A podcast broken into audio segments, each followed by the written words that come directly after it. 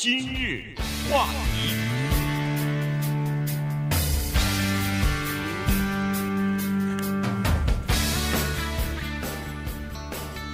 欢迎收听由中讯和高宁为你主持的今日话题。呃，中讯呢今天开始休假了哈，所以呢今天我们请于浩来代班。于浩你好。哎。各位大哥你好，哎好，呃，今天呢，咱们来聊一这样一个话题哈，因为呃，在前两天的时候呢，大家都看到了哈，因为九月九号就是呃，印度大概就是在这个呃亚洲地区九月九号，今天已经是九月九号了哈，九月九号到十号呢，在呃印度的新德里呢要召开这个 G 二十的高峰会，那么在这个 G 二十的峰会之前呢，呃，印度总理莫迪亚。给各国的这个代表团的团长或者是呃首脑呢，就发呃一个邀请函啊，今呃九月九号的晚餐。那么他在邀请函上头呢，人们就注意到了，他没有说自己是叫做 India 的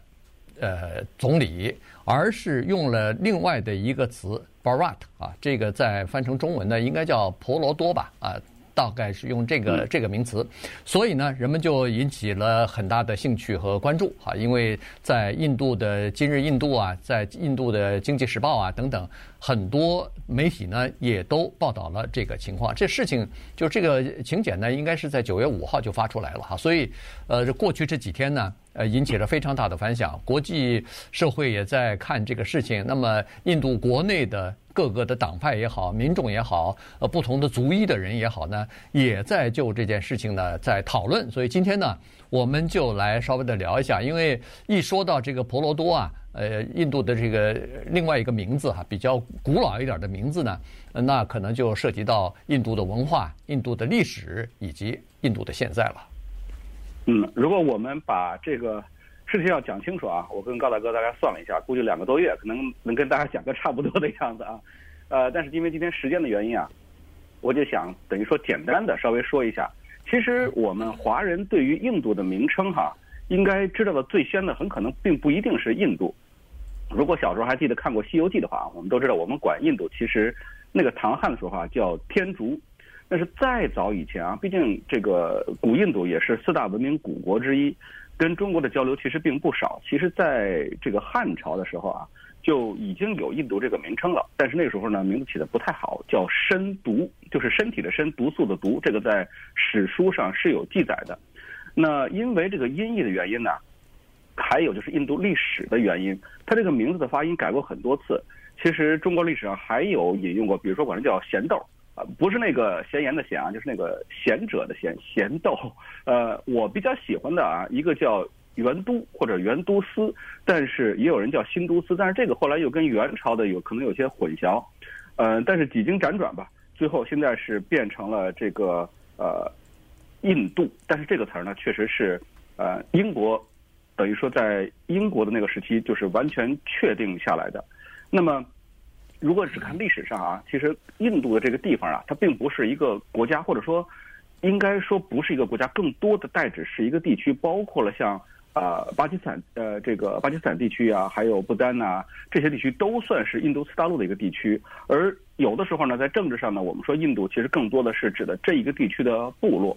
那么印度的起源到底是怎么回事啊？一开始其实叫做新都，其实是大河的意思。哎，这个很好理解，它是两河流域嘛。呃，这个它这两河啊，是印度河和恒河这两个东西。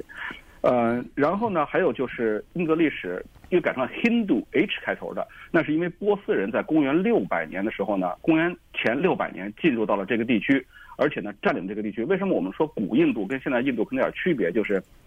这个历史啊，长期被波斯人给这个地区被波斯人占领，文化呀进行都进行了很多的改变。那么到了公元前三百二十七年呢，希腊人又跑到了这个地方，啊、又占据了一段时间。那么这个时候呢，名字又改成了印度 I N D U。呃，到了公元八世纪的时候呢，阿拉伯人又掺了一脚。阿拉伯人到这以后呢，又把这个名字改成了，又加上了 H，但是呢，加了一个斯坦，因为阿拉伯人老管什么地方叫斯坦嘛，新杜斯坦。然后到了公元十八世纪，英国人来了，终于把这个地方叫做印度了。这个就是我们对于印度的这个名字一个大致的一个了解。对，呃，印度说起来它历史非常悠久哈，四大文明古国什么的。但是呃，说实话呢，它成为有一个国家的概念呢，还是近期的事情啊。即使是呃三百年前这个呃英国把它统治了以后啊，呃变成英国的殖民地之后呢，只不过这是一个地理的概念啊。它统治的不是叫印度，它统治的是叫南亚的次大陆。那个时候南亚次大陆呢，除了印印度之外，还包括巴基斯坦。那么后来在一九四七年的时候，蒙巴顿。呃，签的条约的时候，那个第二次世界大战结束之后，尽管呃英国是战胜国，但是呃经过这个数次战争，再加上他们国力衰败哈，在那种情况之下呢，就没有办法再继续统治了，于是就允许印度独立。但是在印度里边呢，有相当大的一部分呢是叫做回教回教徒哈，所以那个时候呢，印度要独立之前。没有办法解决这个宗教的问题，因为印度大部分呢是这个呃印度教啊，但是有很多一部分呢是回教徒，所以当时的回教徒呢就要求也从印度当中分裂出呃分裂出来啊，呃独立建国。于是呃蒙巴顿这个呃条约的时候呢，当时就同意了啊，就是印度和巴基斯坦来就是画了一条。就是画了一条界限之后呢，就等于是分成两个国家了，呃，分别就在这个一九四七年的八月十五号左右吧，就分别就就独立了，还宣布独立了。所以这个印度呢，从就是从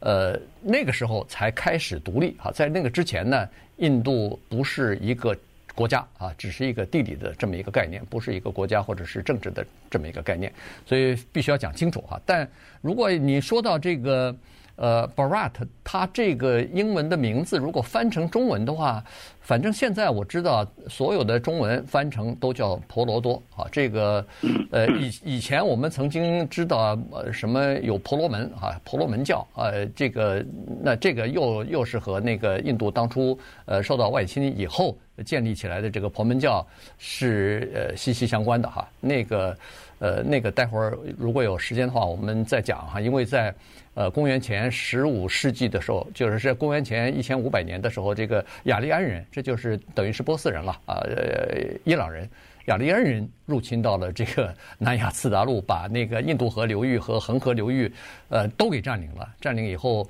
呃，他们不是创造出来印度当时的一个比较古老的呃文化啊，叫做吠陀，吠陀文化。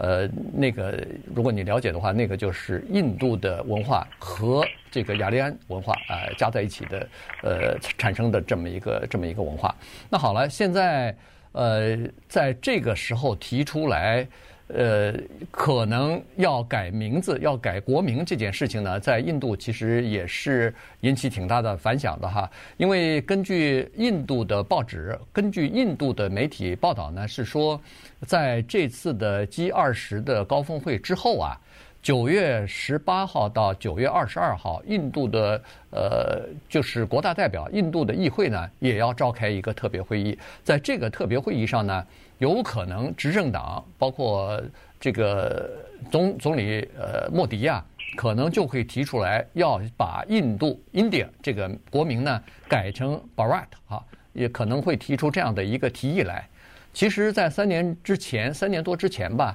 曾经有人提出来要把这个呃印度这个国家的名字呢改成 Bharat 或者改成印度 Industan 啊印度斯坦，呃，但是呢，呃。当时，呃，这个印度的联邦最高法院呃被驳回，呃，就是把这个案子给驳回了。原因呢，呃，简单就是说，在我们印度的这个呃宪法当中啊，不管是印度文的还是这个英文的版本当中，两个版本当中都一样。第一句话就是说，印度也就是 Bharat，呃，这两个是一个国家，是一个。相互可以共同使用的这么一个名称，所以没必要去修改。当时三年之前呢，大概是最高法院是做的这样的一个裁决。今日话题，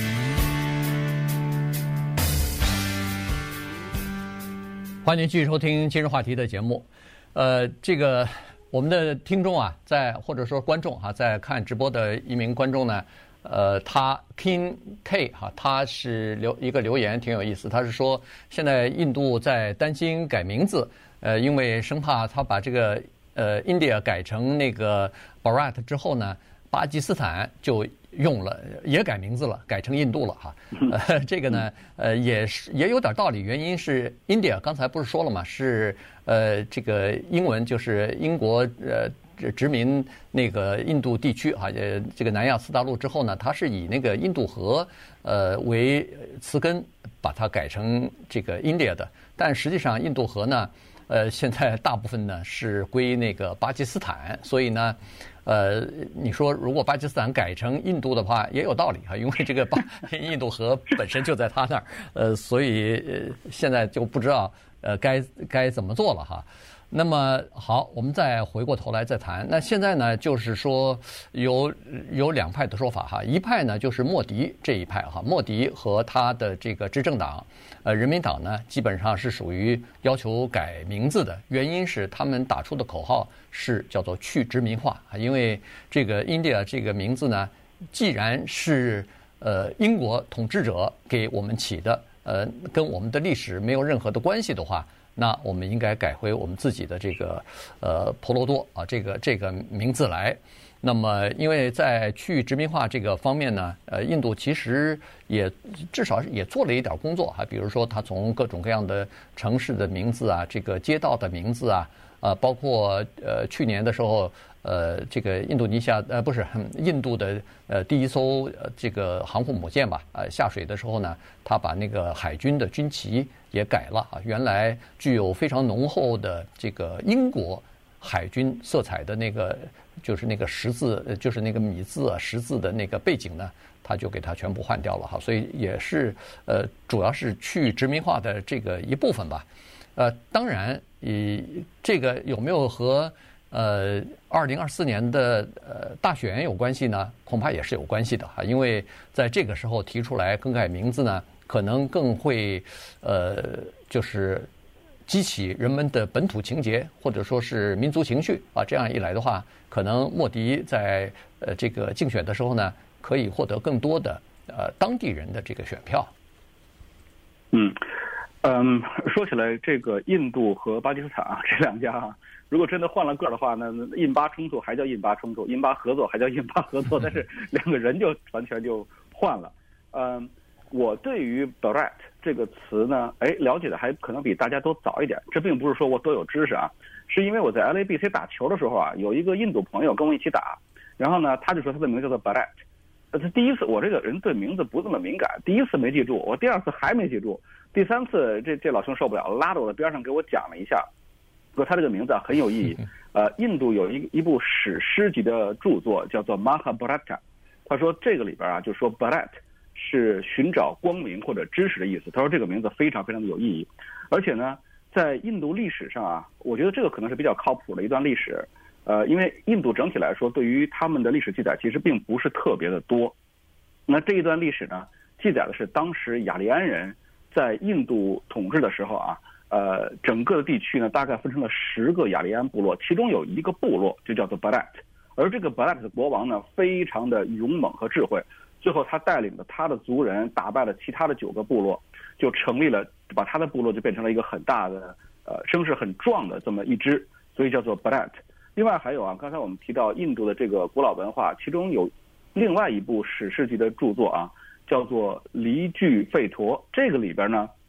就曾经提到过。说这段历史是真实存在的，这是有记录的。还有一个呢，就是往事书里边提到过，这个 Bharat 是南方海洋和北方雪域之间的土地。哎，我觉得这个真的是很美。你想，印度北边最北部了，间的喜马拉雅山，而南边呢又是印度洋，这一段之间的土地，那我觉得听起来也是很美的。还有一个就是印度本身的这个宗教原因啊，刚才呃这个有听众提到说。呃，为什么这个呃 不是说为什么？就说巴勒斯巴基斯呃巴基斯坦要改成印度哈，因为印度河在他们全部的在这个巴基斯坦内部。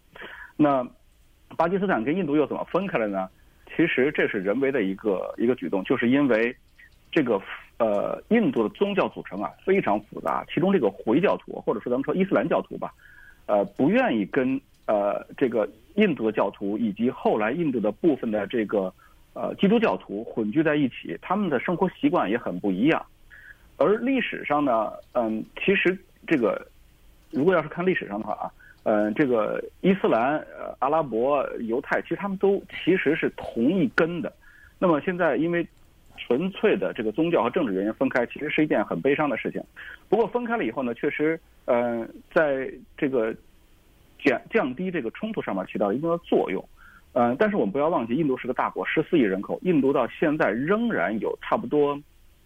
两亿左右的伊斯兰教徒，所以这个在呃印度里边算是一个政治的不太稳定的因素。但是当然了，百分之八十都是印度教的，还有就是有差不多百分之二点五的是基督教，还有非常少的一部分啊，零点七才是佛教。所以泰国可能是佛教比较昌盛，印度虽然是佛教的起源地，但它并不是最昌盛的地方。那么莫迪本身呢？因为要提到莫迪这个事情啊，莫迪本身呢，他其实是比较带有民族色彩的。他在当省长的时候啊，是通过过或者说呃支持过一些呃排挤穆斯林的一些法案。所以他在当总理之前啊，美国曾经是禁止他进入美国境内的。但是怎么三三十年河东三十年河西啊，不到三十年，也就几年之间，那么他。呃，这个因为民族主义其实很容易激起大多数人的支持，所以现在他成为总理了。那么他印度这几年又办了几件大事，登月，然后呃，全世界 GDP 第五，超越了英国，呃，然后又主办了 G20。所以在这种民族主义的情绪下，改变印度的名字，我觉得这个还是可能会成为一个定局。啊，对。呃，至少是一个成本比较低，或者说是最简单的一个方法哈。呃，但是呢，反对意见其实也挺有，也挺说明问题的。就是说，呃，尽管这个印度，呃，India 这个英文的词根呢，英文呃，就是英国殖民主义者给它起的这个名字呢，呃，跟印度的文化和历史没有太多的关系，但是。他在国际上已经大家都知道了，一说印度是谁，大家都知道了哈。所以如果一改了一个名字，印度突然变成了一个 Bharat 的话，恐怕还这个知名度又差了哈，又需要很很长时间的呃宣传，说我们现在已经改这个名字了，然后是为什么要改等等等等，呃，要讲一大堆的这个背后的故事，呃，才让人家能够知道啊。所以这个呢，呃，恐怕也是一个问题。另外呢，反对党反对的。呃，另外一个呃说法呢，就是说，呃，这个印度这个名字，India 这个名字，它不是属于某一个政党的，呃，它是属于整个印度人民的哈，所以照理说也，既然宪法上说这两个名字是通用的，是都可以相互使用，呃，是相等的，那就没有必要再改了。所以最后可能要看那个议会呃通过的这个结果哈，或者说是明年的这个选举结果。呃，来决定，如果莫迪继续呃执政的话，那么有可能在他下一届的任期之内，没准就可以通过这个更改名字的这样一个提法。顺便，既然讲到印度哈，我们就稍微的再扯开一点点，因为一说到印度，人们都会知道说是这个种姓制度哈，大家都知道在印印度分成四个种姓啊什么的，有的是贱民，这个是世世代代都没有办法呃做高尚的工作，被人瞧不起啊等等，呃。呃，其实种姓制度呢，就是和雅利安人是相关的哈。雅利安人进来以后呢，呃，他们认为自己是和当地的土著的印度人呢是有区别的哈。所以当时雅利安人，实际上你如果看这个梵文的经典的话，这个词呢就被用来形容叫做贵族阶层啊。所以呢，其实是他们为了区别于当地的这个土著人呢，就种姓制度逐渐的就在这个印度啊。慢慢的就产生，甚至是盛行了。这一这一弄就弄了千年啊！这个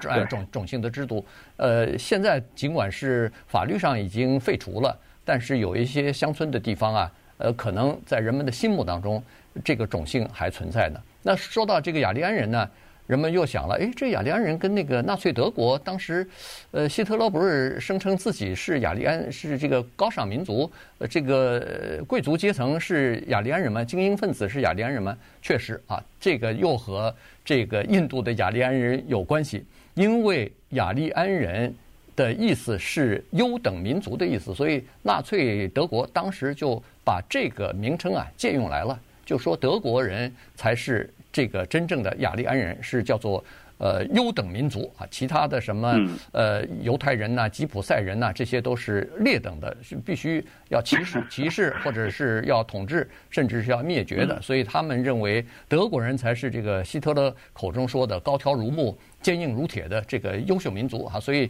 呃这里边呢呃就是雅利安人和印度的历史呢也还是有一些关联的。